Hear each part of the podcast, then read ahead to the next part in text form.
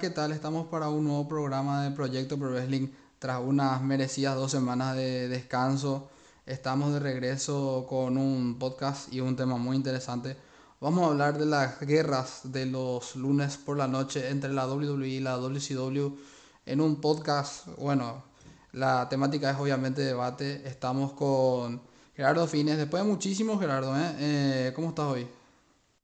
Bien, bien. Después de, de muchas semanas de mucho trabajo acá en Santiago, pero estamos bien. Totalmente, totalmente. Extrañamos tu presencia en estos podcasts y gracias por, por estar. Y tranquilo al resto del equipo que estuvimos un poco apagados estas dos semanas. Dos semanas un poco complicadas, vamos a decirle, para Proyecto Pro Wrestling. Entonces, eh, no hay problema. Estamos volviendo con el podcast, nuevo formato, nueva...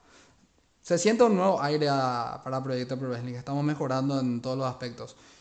Y también está con nosotros el día de hoy eh, Leo Castellán, nuestro amigo de Broken, de Broken Federation, el grupo genérico de las luchitas. Vamos a hablar de lo que es la, las Monday Night entre WWE y WCW. Leo Castellán, ¿cómo estás? Mi estimado Víctor, muy buenas noches, un placer. Muchísimas gracias por la invitación y estamos listos de, para hablar de este tema tan candente que ha dejado historia para la lucha libre en general. Así mismo como, como dice Leo, vamos a hablar de lo que son y lo que fueron las Monday Night Wars. Traigo acá anotado ya prácticamente todo lo que fue la guerra. Vamos a entrar un poco en el ámbito de lo que fue eh, las Monday Night Wars. Guerra de los lunes por la noche fue un periodo entre el 4 de septiembre de 1995 y el 26 de marzo del 2001. En este tiempo Monday Night Raw era un programa grabado de la WWF en ese momento. Se enfrentaba cara a cara con la Monday Nitro de la World Championship Wrestling de la WCW, eh, manejada por el ex dueño y obviamente las iniciales son a nombre de él, Ted Turner. Ted Turner, obviamente, después de, este, de la venta de TNT, eh, CNN y otros, otros programas, fue millonario. Bueno, era ya millonario en su época, pero el comienzo de la guerra de los lunes por la noche se da más bien por el tema de que McMahon y tanto él tenían una empresa que manejaban ellos dos, entre ellos y eh, Jim Crockett Promotions. Entonces hubo una división entre ellos dos y de eso empezó la guerra. Los índices de audiencia por parte de una lucha general fue entre ambas compañías, una animosidad personal, obviamente después de todo esto, por el tema de que querían sacar a Monday Night Raw de... O sea, no más bien a Monday Night Raw, sino que querían sacar a WWF de la USA Network. Vince McMahon estuvo casado todo ese tiempo con la USA Network a TNT porque era el canal de Ted Turner. Generó una división. Las rivalidades entre las empresas se intensificó en, la, en lo largo de la década de los 90, prácticamente toda la década de los 90, en, incluir el uso de tácticas agresivas y la selección de empleados. ECW, aunque no hacía parte de la batalla, también era como un jugador externo en la, en la guerra. A lo largo de las guerras de la WWF y la WCW, adoptarían diversos conceptos y narrativas que fueron innovadas en la propia empresa extrema. Mientras tanto, otras compañías se establecerían como asociaciones tanto formales como informales, ya que los luchadores de la ECW aparecerían en shows de ambas empresas mientras aún estaban bajo contrato o dejarían a la ECW trabajar para una de las dos empresas. Si bien WCW fue la federación que dominó en gran parte de la década de los 90, una variedad de factores se unieron para cambiar el rumbo a favor de la WWE, sobre todo la llegada a la era actitud a fines de la década, incluyendo un cambio radical de producto, pasando a ser de para toda la familia a ser actamente sexualizado y violento, que creo que es lo que más a todos los fanáticos nos llenó en su momento y todos decíamos, sí viejo, este es el producto que nos gustaba ver, no, no, medio que ahora en estos tiempos WWE está flojeando otra vez después de que haya sido PG. Entonces la WCW tuve finalmente muchas dificultades financieras como resultado de la cantidad de dinero que prometía a los luchadores, cosa que podemos comparar a lo que AEW está haciendo ahora porque WCW era una empresa que también prometía muchísimo dinero. Por causa de eso, luchadores como Kevin Nash o Scott Hall terminaron parando en la propia WCW por menos tiempo de trabajo y por más dinero. Entonces, la WCW, al tener estos problemas financieros, eh, durante el frenesí de contrataciones a principios a mediados de la década, tenía como objetivo adquirir grandes porciones de la lista de talento de la WWF. A pesar de tal- los esfuerzos para salvar la generación, fue finalmente vendida en el 2001 a Vince McMahon terminando el conflicto. La Monday Night War surgió en gran parte de la rivalidad entre Vince y Ted Turner, la cual se remonta el 14 de julio de 1984 en el, conocido como el Sábado Negro, cuando Vince McMahon adquirió el monopolio de todas las transmisiones televisivas a nivel nacional con una participación en Georgia Championship Wrestling, cuyo programa se emitía en WTCG, la televisora de Ted Turner. Disgustado con el manejo de su programación de McMahon en su televisora, Turner presionó a McMahon para que venda su franja horaria a Jim Corkett Promotions, que era la empresa de este promotor que recientemente había fallecido. Lo que fue realizado en mayo del 85. A medida que la lucha fue a crecer en popularidad a principios de la década de los 90, las organizaciones como resultado de su programación se convirtió en el lugar a través de la disputa comercial podía continuar y cada compañía trabajaba para sacar a la otra del negocio. Eso fue muy... Es la diferencia más grande que yo le encuentro a la guerra entre WWE y WCW, a una posible guerra entre WWE y WWE, es que Vince McMahon y Ted Turner era una rivalidad personal por el tema de que a Turner le disgustó que McMahon haya hecho un monopolio nacional. De hecho que la pérdida de WWF a WWE es porque Vince McMahon también y, eh, no cumplió la parte del trato que la, compañía se, se, convirtió a nivel mundial y la World eh, Wide Federation, que es la asociación que se encarga de la vida de los animales y de los árboles, todo eso, terminó ganándole una demanda a la propia WWF. Bueno, el conflicto realmente empezó el 4 de septiembre de 1995 cuando Nitro se estrenó y como programa emblemático, los índices de audiencia de WCW empezó a dominarla, sobre todo porque fue en vivo, ¿verdad? Ya que los recursos de Ted Turner consiguieron eh, la incorporación de Hulk Hogan y Randy Savage. También atrajo la atención a mucha gente porque esta compañía podría firmar en lugares como Disney eh, Studios en Hollywood y muchas otras partes de los Estados Unidos importantes que tenían también eh, alianza y popularidad en América Latina y Asia. Yo creo que eso, eh, Gerardo, por ejemplo, acá en Paraguay, eh, el señor Amoroso mucho tocó en esa época WCW y WWE sobre las guerras, ¿verdad? Yo no recuerdo, era muy, muy pequeño, no, no, prácticamente tenía tres años bueno, yo lo, poco que me acuerdo de, de lo que era Supercatch y todo eso, era yo creo que también tenía mucha mucha influencia de, de, de lo que era WCW. Exactamente, el señor Amoroso habló muchísimo de lo que era WCW y también de WWE. Así que eh, tras esto, bueno, Eric Bishop introdujo una nueva meta histórica que era la deserción de múltiples luchadores hacia una organización rival que era la NWO. Eh, y después vino el tema de la traición de Monreal, lo cual ya lo hemos hablado en el podcast que hicimos de Shawn Michaels.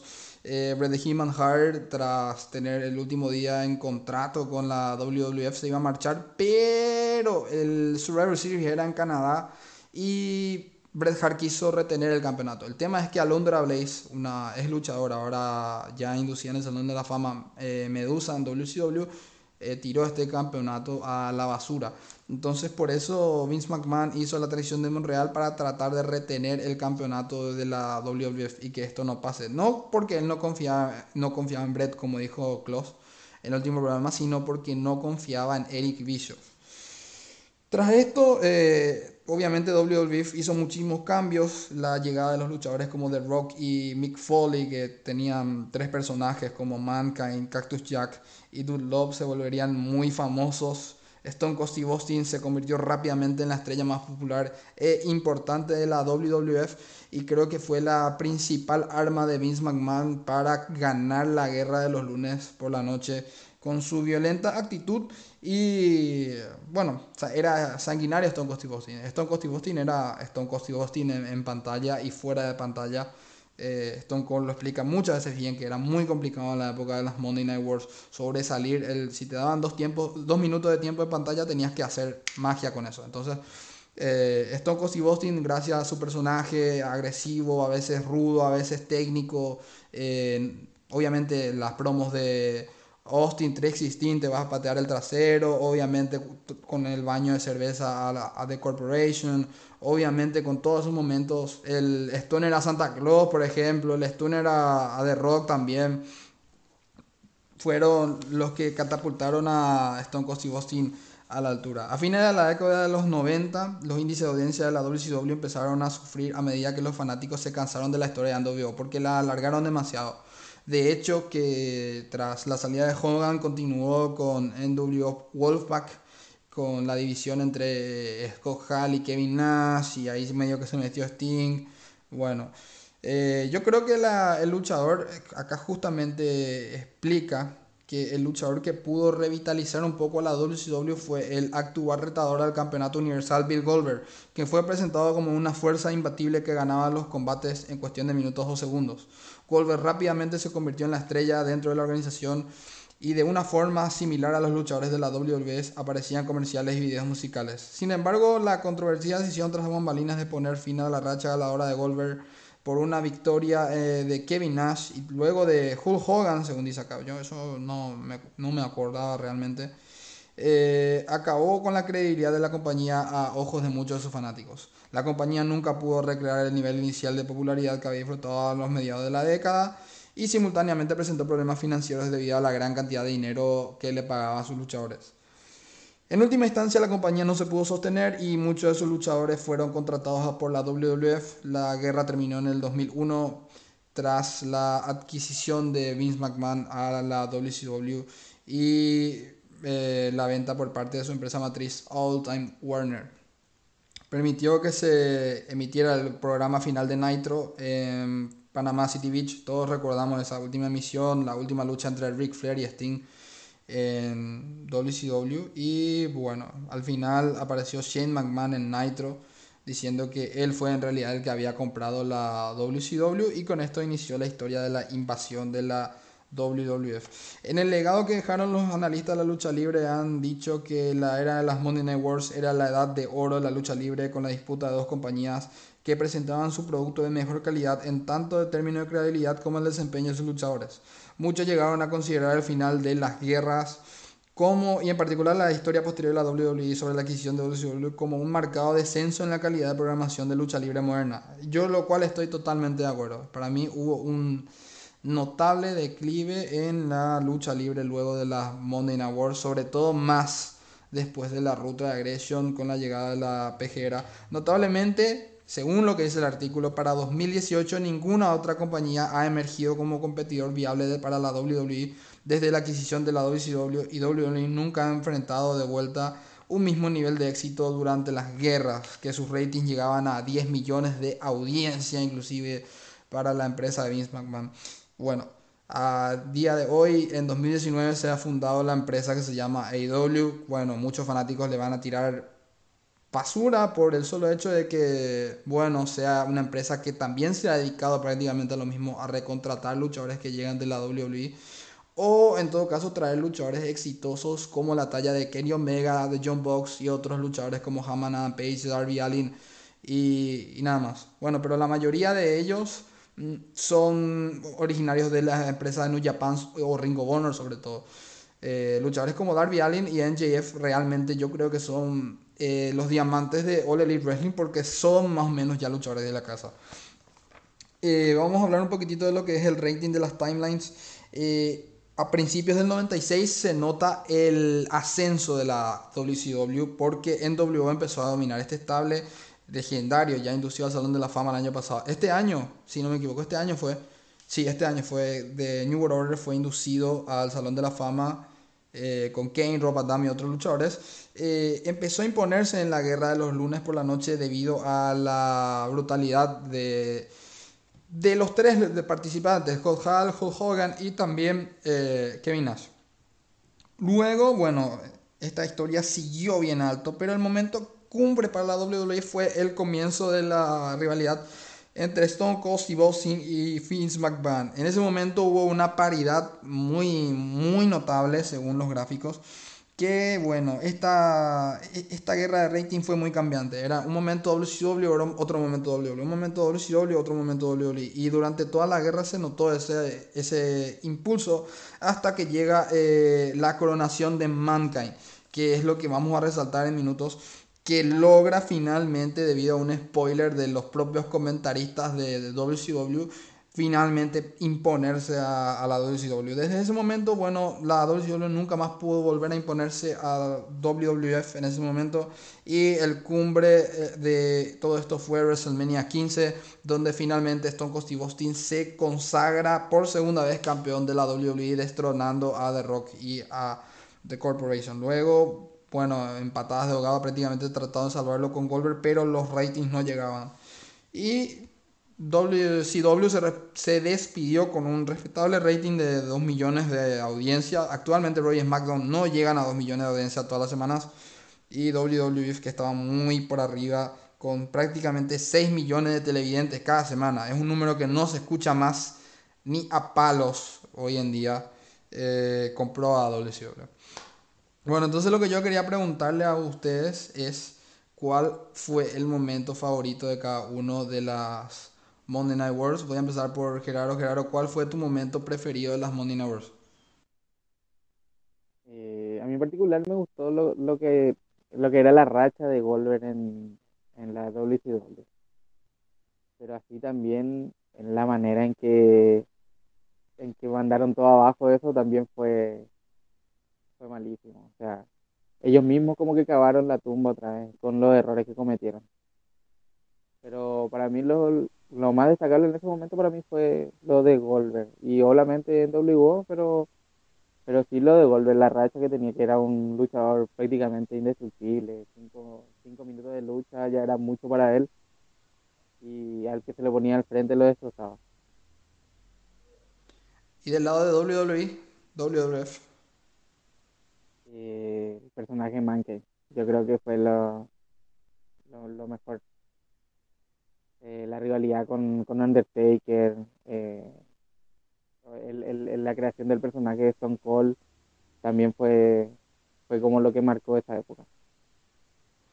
Totalmente, totalmente. Eso fue, creo yo, uno de los... O sea, tanto Stone Cold como Mick Foley, creo yo, los que cambiaron el rumbo de la WWF en esa guerra de los lunes por la noche. Pero no le vamos a sacar mérito a The Rock también. The Rock fue uno de los más grandes de, de X aunque en esa época NWO estaba más arriba, pero de X también Undertaker, Kane, pero más méritos para Stone Cold y Mick Foley. Y vos, Leo, en tu caso, ¿cuál fue tu momento preferido de WCW y de WWF en las Monday Night Wars? Perfecto, de WCW tenemos muchísimos ejemplos. Por ejemplo, a mí lo que más me impactó de WCW fue aquella vez donde el buen Hulk Hogan se convirtió en el villano número uno y ahí es donde arma la NWO junto con Scott Hall y Kevin Nash. Prácticamente fue algo inesperado porque teníamos al héroe de los años 80 y parte de los 90, al hombre que había hecho de en sí una figura heroica porque fuera de todo el ego que tiene, fuera de todo lo que hemos visto de Hulk Hogan tras vestidores. El señor, el señor es prácticamente el que puso al wrestling en el mapa. Yo me quedaría con ese momento, con WCW, el momento donde Hulk Hogan se hizo Hill y donde incrementó todavía más su popularidad. ¿Y de la WWE o WWF? Muy bien. De WWE, aquí viene el punto clave. Por un lado tenemos el ejemplo de lo que se debe hacer y el ejemplo de lo que no se debe hacer, porque esto fue prácticamente la misma noche, si no me equivoco, donde en WCW tenemos prácticamente a Kevin Nash con el campeonato, si no me equivoco se lo había quitado a Goldberg, y en ese entonces es donde llega Hulk Hogan a decir, bueno, pues aquí la NW estaba en una guerra civil, teníamos la NW normal y lo que era Wolfpack Aquí es donde llega Hulk Hogan y encara a Kevin Nash. Y en el mero evento estelar es donde ocurre aquella anécdota que uno no se puede explicar, donde llega Kevin Nash y Hulk Hogan se van a enfrentar, se, se traen ganas y de repente todo cambia porque Hulk Hogan lo toca con el dedo, Kevin Nash se cae y empiezan a celebrar porque Hulk Hogan volvió a ganar otro campeonato de una forma tan, tan burda, tan, o sea, es ese es el sumamente ejemplo negativo por el cual no se le debe de dar la libertad creativa exagerada como se le hicieron a Hulk Hogan, a Kevin Nash y a todos ellos. Ahí pienso que toda la credibilidad del campeonato, fuera de que después lo ganó un actor de Hollywood, se fue al caño. Ahí es donde WCW ya nunca más se pudo levantar. Y del otro lado, en WWE tenemos a The Rock, que era prácticamente el niño consentido de la corporación, el hombre que Vince, que Shane, que todos ellos estaban protegiendo, y donde llegó Mankind, que venía como aquel guerrero imponente, aquel hombre que soportó tanto dolor, aquel hombre que casi moría un seis meses antes en aquel Hell in a Cell donde el, Undertaker prácticamente lo tiró desde la celda, donde le hizo el shock slam al ring y rompió prácticamente todo. Ahí es cuando llega Mankind y con un, incluso un plus, el cual fue que los propios directivos, bueno, los propios comentaristas de WCW dieron el spoiler y donde prácticamente hicieron que 600 mil personas cambiaran de canal para ver a Raw, ahí es cuando el buen de Mankind gana el campeonato, bueno, cierto, con la ayuda de Stone Cold, pero aún así vimos glorificarse a Mick Foley, y convertirlo aquí en el icono, en prácticamente el hombre del oro, el hombre que tenía prácticamente el cinturón de la WWF en ese entonces y donde colocó a WWE hasta el día de hoy como la corporación, como la empresa número uno en el wrestling. Totalmente, totalmente. Eh, ahora la pregunta que les quería hacer a todos ustedes es, ¿qué opinan que fue el momento que, bueno, yo creo que acá Leo ya lo ha dicho, pero yo le voy a preguntar a Gerardo, ¿cuál creen que fue el momento que definitivamente hundió a la WCW y que catapultó a la WWE? Ahora con estos tiempos más modernos como que es un poco más complicado este tema de los ratings. Pero bueno, vemos semanalmente que Roy y SmackDown no convencen. Pero en esa época, bueno, era diferente. El, público no, no, se daba cuenta de muchas cosas. Era complicado ver si era kayfabe o no muchas cosas. El público era más, más para adultos. Ahora que se ve mucho más eso en el producto de NXT y All Elite Wrestling actualmente.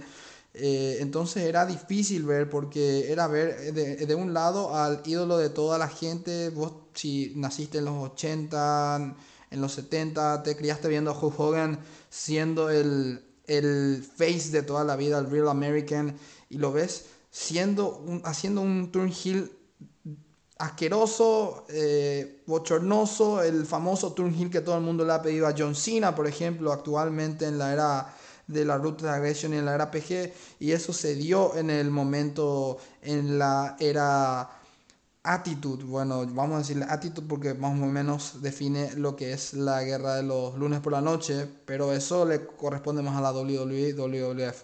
Eh, cosa que se ha dado ahora también con Roman Reigns, vamos a decirlo, porque Roman Reigns se ha logrado establecer como la cara actualmente de la WWE, guste a quien le guste, a mí no me gusta, pero es la cara de la WWE y ha hecho ese turn heel, ayer le vemos a Gerardo eh, despreciando absolutamente todo lo que estoy diciendo sobre Roman Reigns, pero yo creo que ha sido exitoso su, su, su turn heel y bueno, en el caso de Hulk Hogan fue yo creo que el turn heel más over en prácticamente toda la historia de la, de la lucha libre.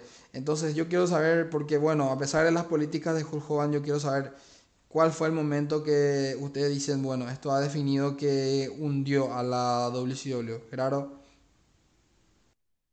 Yo creo que hay tres puntos en, en, en el cual la WCW se hundió. Eh, creo que la primera es el haberle dado el título a David Arquette. Creo que eso fue lo peor que pudieron haber hecho.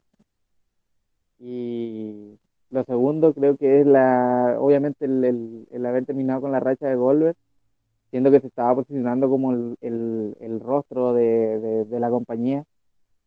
Y el, de, el dedo el dedo de la perdición de Hulk Hogan bochornoso. Eso no tiene nada, nada de, de loable en lo que fue la, la, la época de la, de la guerra de, de los lunas.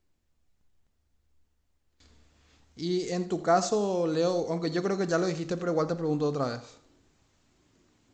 Perfecto. En primer lugar, no aprovechar a sus talentos, porque sabíamos perfectamente que WCW tenía el estereotipo del cual hacer campeones e imponentes a los hombres que medían más de dos metros y pesaban más de 300 libras. Caso de Kevin Nash, el joven Big Show, que en ese entonces era un espectáculo, el Big Show. Prácticamente era un gigante de 500 libras, pero hacía movimientos muy ágiles, muy adelantados a su época. Y sin embargo, no le daban un push tan alto como el que le daban a Hulk Hogan. Por ejemplo, teníamos a los cruceros, ahí teníamos a Eddie Guerrero, a Rey Misterio, a Chris Benoit, a Dean Malenko, teníamos prácticamente toda una gran, una gran trayectoria en cuanto a cruceros y no se les aprovechó, ni siquiera se les, ni siquiera se les volteó a ver o ponerlos en rivalidad estelar. Prácticamente los dejaron ya sea en midcard o bajo undercard, prácticamente no se les dio la oportunidad y siento que pecó muchísimo WCW. En segundo lugar, pues juntamos todo esto, lo de David Arquette y lo que ya habíamos dicho del dedo. Y en tercer lugar, cuando WCW tenía la oportunidad de salvarse, llegó aquel Bashing the Beach en el 2000, donde prácticamente ocurrió lo que yo siento, lo que yo siento que terminó por matar a WCW. Aquella vez donde Jeff Jarrett llegó, donde Hulk Hogan se iba a enfrentar a él, y donde simple y sencillamente bajo las órdenes de Vince Russo, Jeff Jarrett se tiró, Hulk Hogan lo cubrió, y ahí es donde lo cubre, todo el mundo sacado de onda, no sabe, el público no sabe qué pasó, y es donde prácticamente Hulk Hogan ganó, pero ganó con una, una verdadera, un verdadero coraje, una tristeza, porque prácticamente la libertad creativa que tenía Hogan hizo que llegara a este punto donde Vince Russo después de eso al instante lo despide, al instante dice esto y lo otro, dice que Jeff Jarrett sigue siendo el campeón y ocurrió todo un merequetengue, como aquí le decimos en México, un verdadero desmán, algo que simple y sencillamente terminó por matar la credibilidad de WCW. Totalmente. Eh, había completamente olvidado esa ocasión donde Jeff Jarrett hace ese escándalo en Bash of the Beach. Me trae recuerdos, bueno, yo creo que la segunda vez que vimos eso, aunque no fue tanto así, fue en la ocasión de Slammiverse Bound for Glory. Bound for, Glory entre Johnny Impact y Austin Aries, que fue totalmente una falta de profesionalismo de parte del ex campeón de TNA, eh, Austin Aries. Pero bueno, así es, ¿verdad? Eh, en el caso de Hulk Hogan, bueno, era un constante autopuseo. Yo creo que eso fue lo que ha matado tanto a... Vamos a hacer un, programa de TNA también. Hulk Hogan eh, era el gran problema en la, en la actitud y también en la Golden Era. ¿Por qué? Porque no que él no quería perder. Él no quería perder, él no quería dejar over a nadie, él no quería hacer nada para impulsar a ninguna otra persona, ¿verdad? De hecho, que de eso también hablamos en, en, la ocasión donde hablamos de Hogan Michaels, que Michaels era también, o sea, en el podcast de Shawn Michaels, que Michaels también tenía su ego y no quería impulsar a Hogan, que Hogan no necesitaba, y realmente Hogan no necesitaba. Y, y Michaels dejó en ridículo en ese Summerland a Hulk Hogan, y yo creo que fue una de las ocasiones más bochornosas también que vimos una lucha así, pero eh, Hulk Hogan era uno de los consentidos de Vince y lo volvió a hacer en WCW de nuevo por Eric Bishop.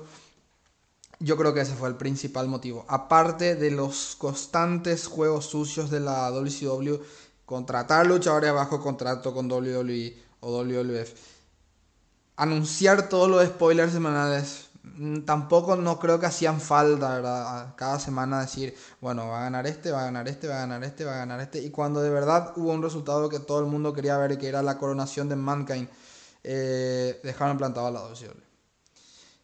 Agarraron, sacaron una pala enorme, como del tamaño que usa Roman Reigns actualmente con todo el roster de SmackDown.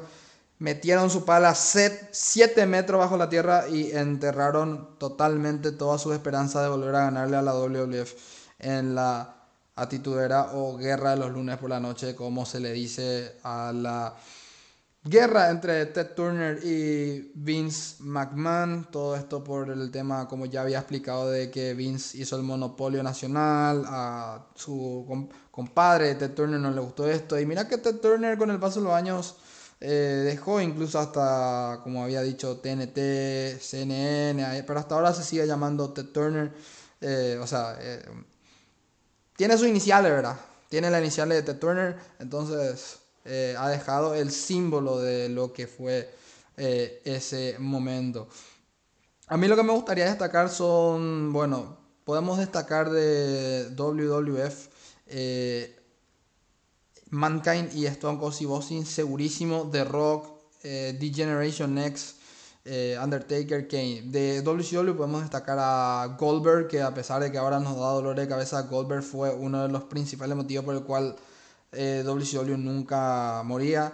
Eh, luego también a Sting. Sting creo que fue vital en la guerra de la WCW con la WWF. Yo creo que fue ese otro de los momentos que mató a la WCW. La victoria de Hulk Hogan ante Sting en Stargate.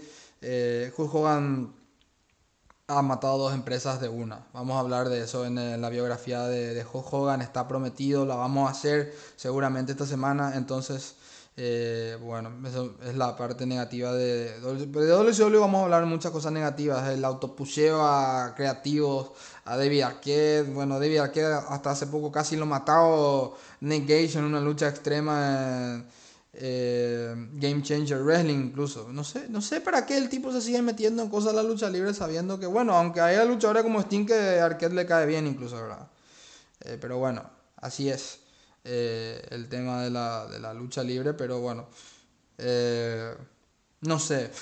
Voy a preguntarle primeramente a, a, Gerardo qué luchadores de, o sea, de ambas empresas, eh, qué luchador fue el que más hype le generó. Bueno, vamos a hablar obviamente un poquitito más de Stone Cold, de Rock, Mick Foley, Goldberg, Sting, pero ¿qué fue el luchador que más le gustó de la actitud era Gerardo.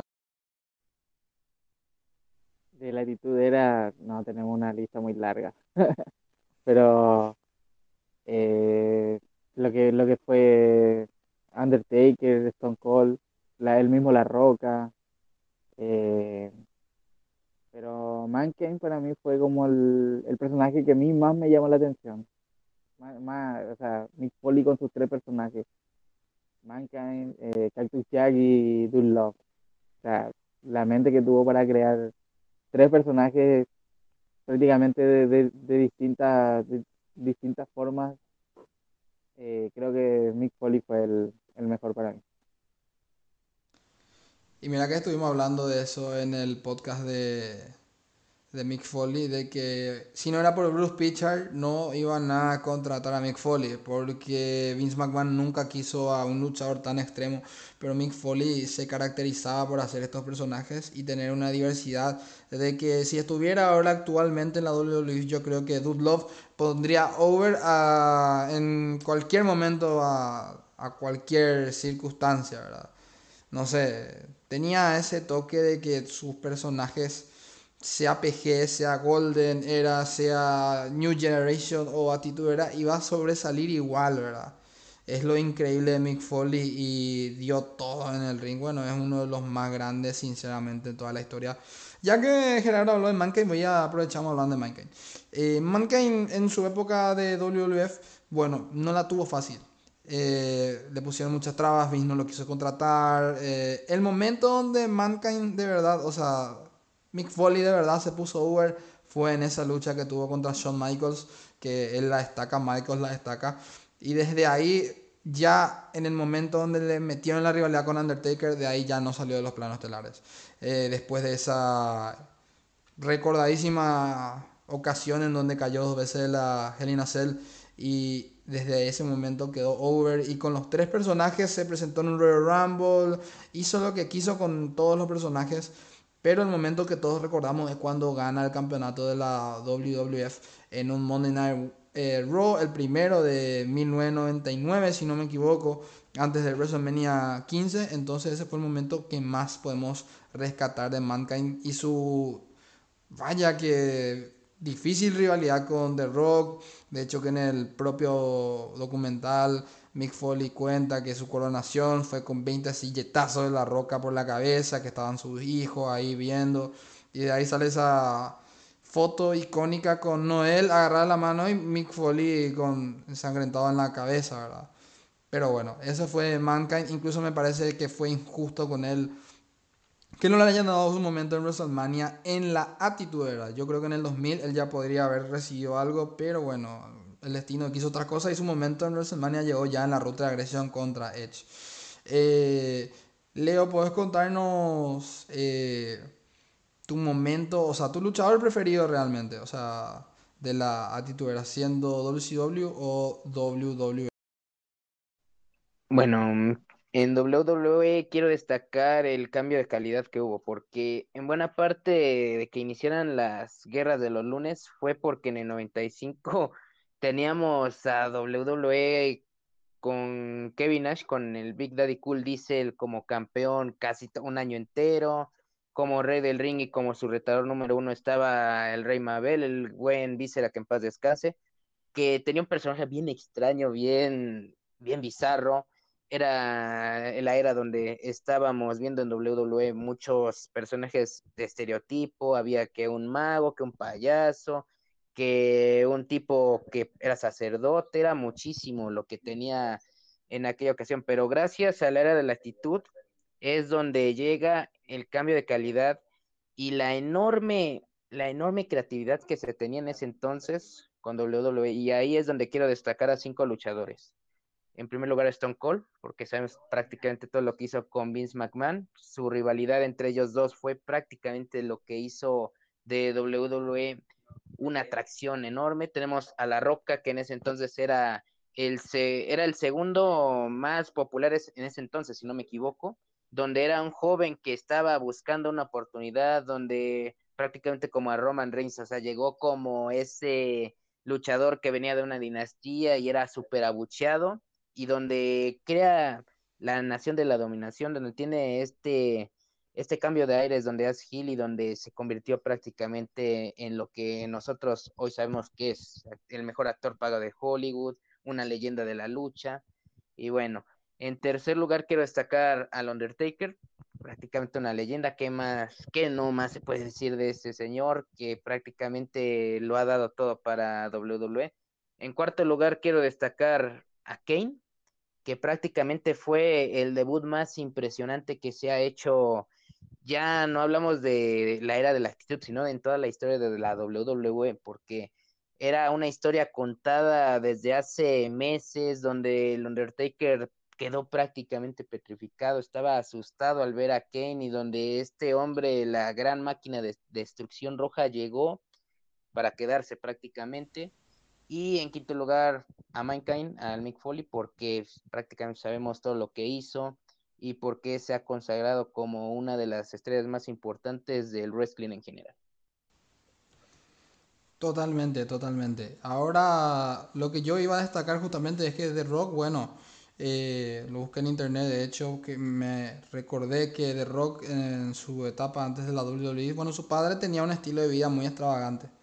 Por eso The Rock a los 23 años, después de que fracasó su carrera como jugador de fútbol americano, tenía 7 dólares en el bolsillo el día que llegó a en las eh, inmediaciones de la empresa de, Vince McMahon. Entonces, pidiendo trabajo a sus 23 años, consiguió gracias a que su padre justamente había eh, luchado en la WWE, en su momento había trabajado con Vince McMahon y de ahí se convirtió en lo que es, con 7 dólares. De hecho que su compañía de películas se llama Seven Box Production. Eh, entonces, por eso eh, se llama así esa compañía, pero tenía 7 dólares el día que... Y The Rock siempre ha sido muy agradecido con, con la WWE con Vince McMahon. De hecho, su hija está entrenando para entrar en la fila de NXT.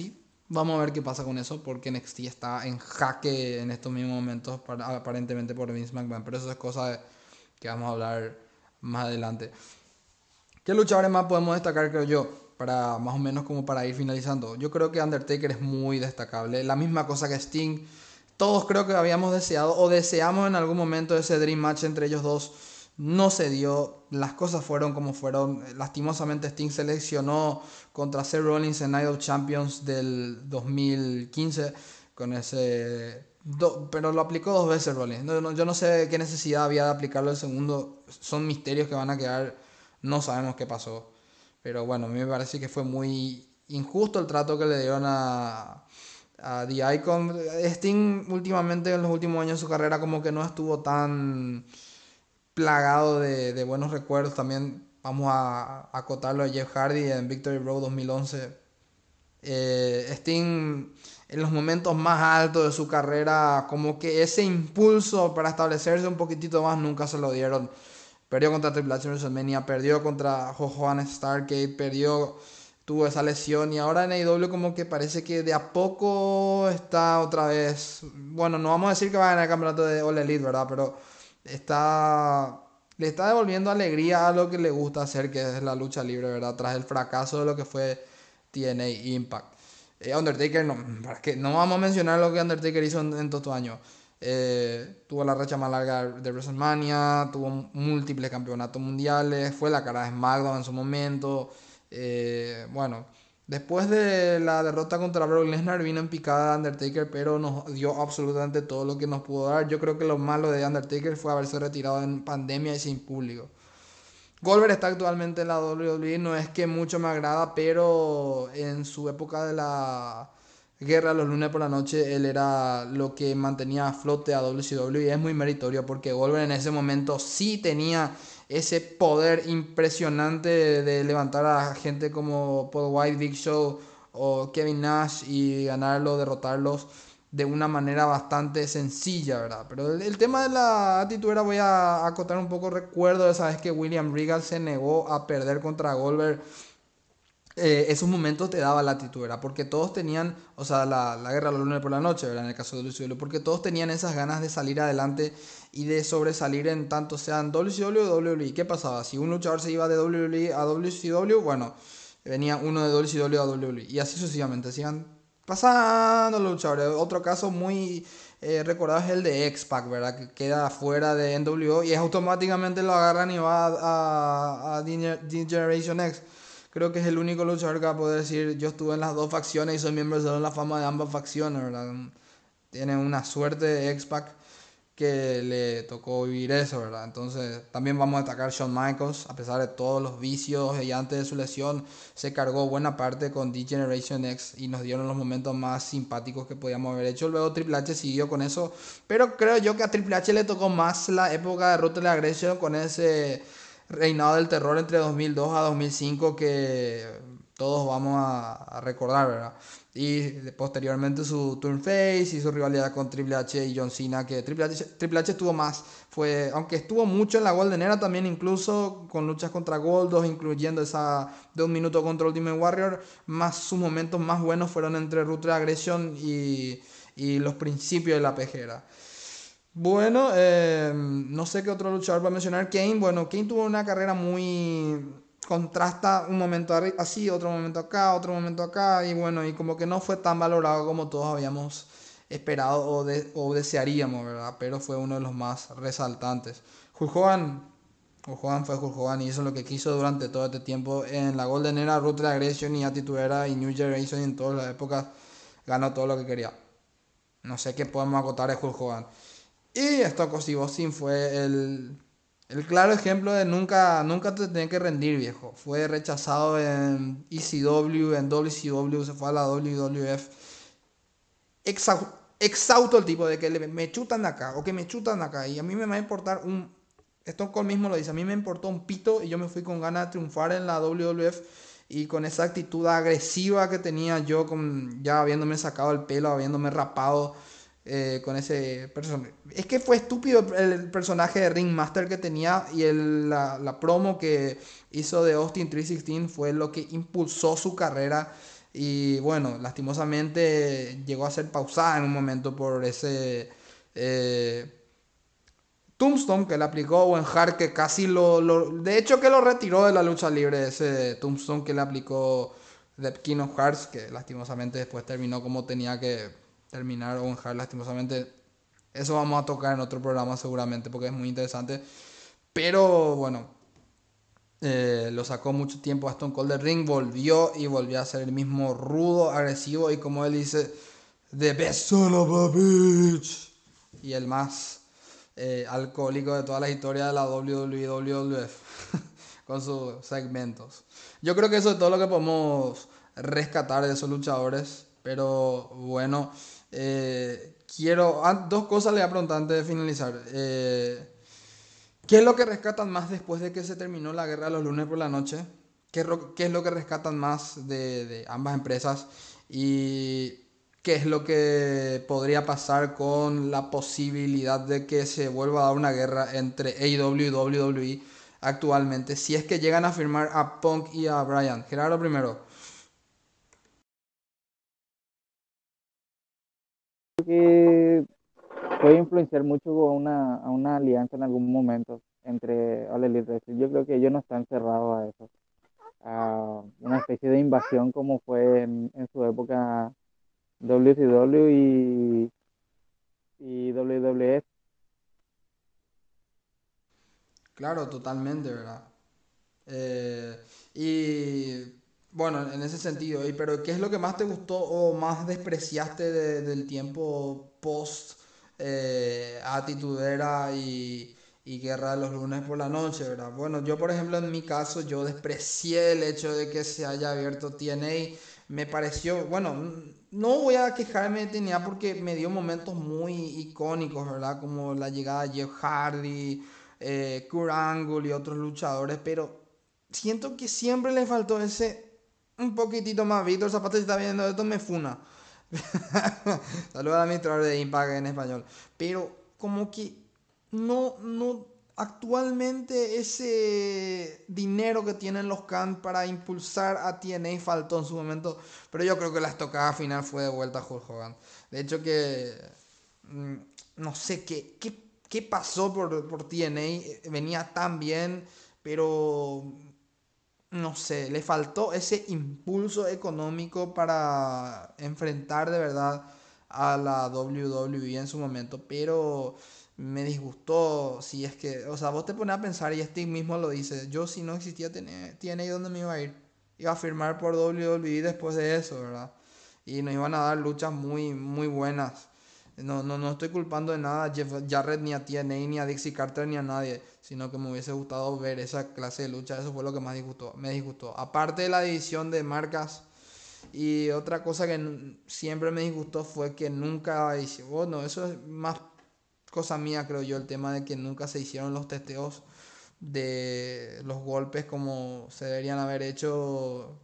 Podíamos haber evitado el caso Beno y también, pero me disgustó mucho. Hubo un momento donde la ruta de la agresión estuvo bajo también. Yo creo que eh, cuando Stone Cold y The Rock se fueron, como que la ruta de la agresión pegó un, o sea, pegó un bajón al comienzo, estaba muy bajo. Y tipo, cuando Cena y Edge y Orton y otros luchadores empiezan a hacerse cargo, como que ahí pegó un subidón otra vez la WWE. Y eso es, creo yo, de lo que me hizo fan de la WWE. Porque no voy a negar, Cena no es de los luchadores que más me gusta, pero Cena, eh, Orton, Edge, Jericho, Batista, Triple H, Undertaker fueron los luchadores que me hicieron ver esto y me hacen hacer esto. Entonces, nada, Gerardo, ¿qué fue lo que más te gustó y te disgustó de la, de la, del final de la titulera y del final de las Monday Night Wars?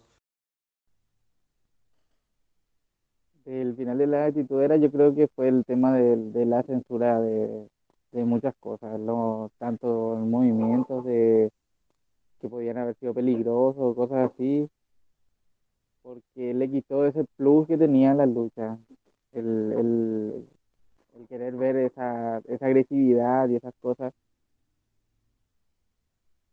Como que le bajaron mucho eso. Yo creo que eso también influyó en que mucha, mucha gente dejara, o se alejara un poco de lo que fue el wrestling. Y de la de las Monday Night Wars, mm, no no sé si hubo mucho, mucho tema como destacarlo, como para decir, como que me alejó o, no, o me disgustó, porque no, ya al último tiempo no, no, no me llamó mucho la atención, más que nada veía más WWF que, que WCW, como se enterraron ellos mismos con todo ese tema. Ya como que me llamó la atención de nuevo cuando ya pasó a manos de los McMahon y empezó el tema de la invasión. Bueno, esa fue la opinión de Gerardo y ahora quiero saber la opinión de, Leo de qué fue lo que más le, le, gustó, lo que más le gustó al final de la Monday Night Wars y qué podemos esperar si AEW está para dar el paso o no. Actualmente me parece que no lo están, pero si se dan dos, tres contrataciones y la de Punk puede ser una ya. Eso es lo que siempre voy a decir, ¿verdad?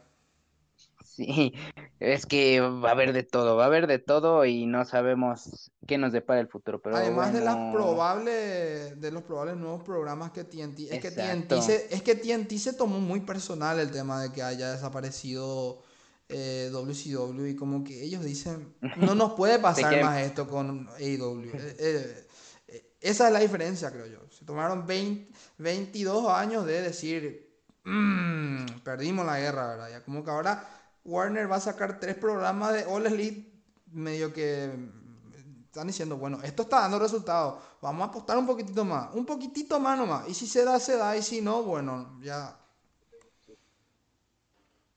Eso sí, vamos a ver qué es lo que pasa. Bueno, en cuanto era de la actitud, después de que acabó todo esto de la guerra, después de que WCW haya dejado de ser la competencia para WWE, es cuando llega aquel momento donde dicen, ¿y ahora qué hacemos? ¿Qué es lo que procede? Porque Stone Cold poco a poco estaba resintiéndose más por su lesión en el cuello.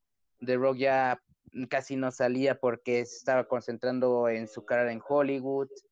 Y es donde Mankind de plano se retira a lo mucho se mantuvieron Undertaker y Kane, pero ahí es cuando WWE tiene que hacer algo y ahí es cuando llega Chris Jericho, que igual un talento desaprovechado de WCW.